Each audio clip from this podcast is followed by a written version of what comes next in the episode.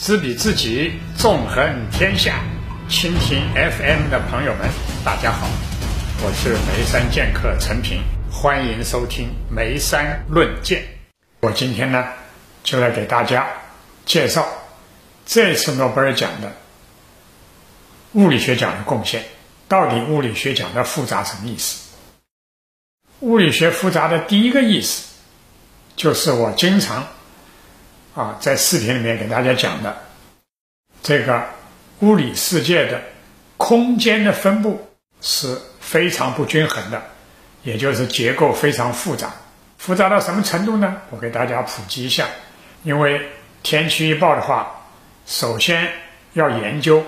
大海的洋流的运动，对不对？因为地球啊，太阳运动，太阳对地球的吸引力，在你转动的时候是有强有弱的，就会产生潮汐作用。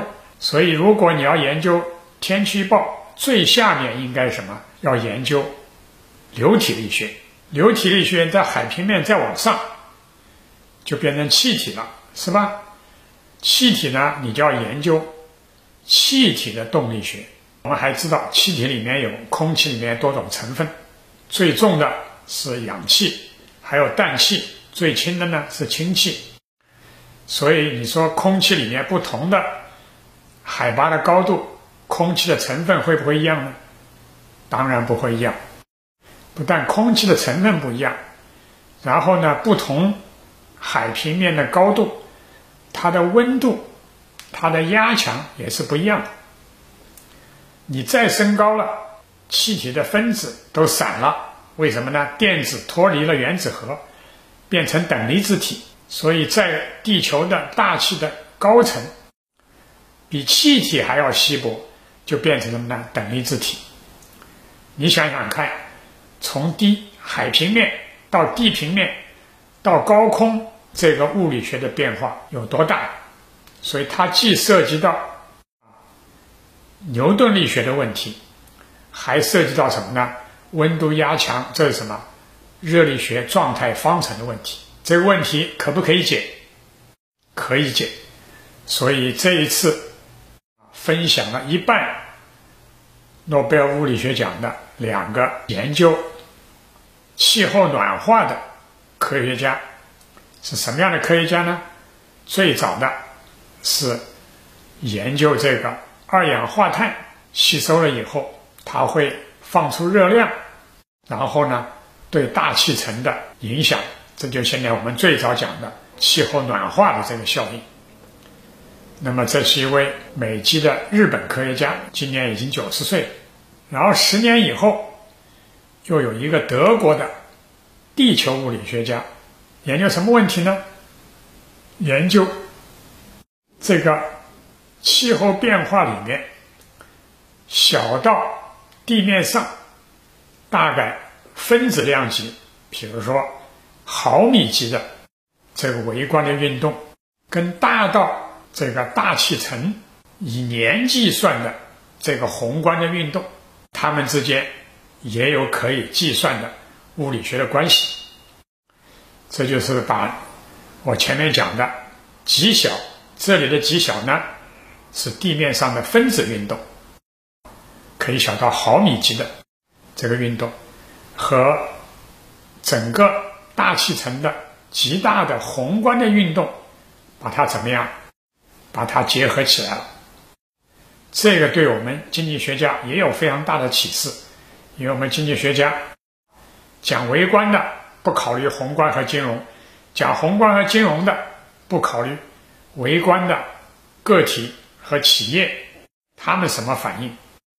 但是我们看，在非常简单的没有生命现象的物理里面，物理学家、地球物理学家、气象学家在研究气候暖化的时候，就已经做到了可以定量的计算地球上人类活动产生的二氧化碳对。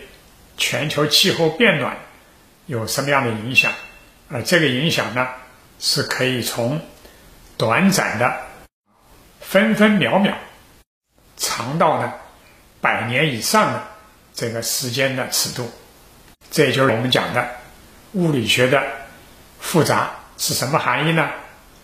就是一加一大于二，不能好像是拿砖块搭房子垒起来就行了。然后你要解释一个复杂的身体呢，你你把它拆开来，拆成一块块砖，我们叫还原论。这种思维方式对牛顿力学的机械论成立，但是对比牛顿力学还要复杂的，又有力学问题，又有热力学问题，而且呢是非均衡的、非均匀的现象。就不成立了，但这个不成立呢，不是完全放弃科学，重新回到啊宗教信仰，而是什么呢？而是要承认我们科学知识的局限性。你收集信息的能力越大，那么你预测未来的程度呢会越高。但是呢，不要对自己啊有过度的自信，因为。世界是变化的，你的对未来的预测永远是有限的，所以呢，我们要有应变的头脑。变化的不确定性，不见得都是坏事，还可能呢是机遇的这个代表。所以这点上，我最早啊，在亚洲金融危机的时候，就在世界银行和国际货币基金组织里面。给西方科学家普及了一个中文的知识，我说你们这个西方的语言有问题啊！一讲危机 （crisis），一讲混沌 （chaos），就是负面的破坏性的东西。我说，如果你们学点中文的话，你就知道中国人的思维方式比西方的啊这个形式逻辑还要辩证。为什么呢？中国人讲危机，危是 danger。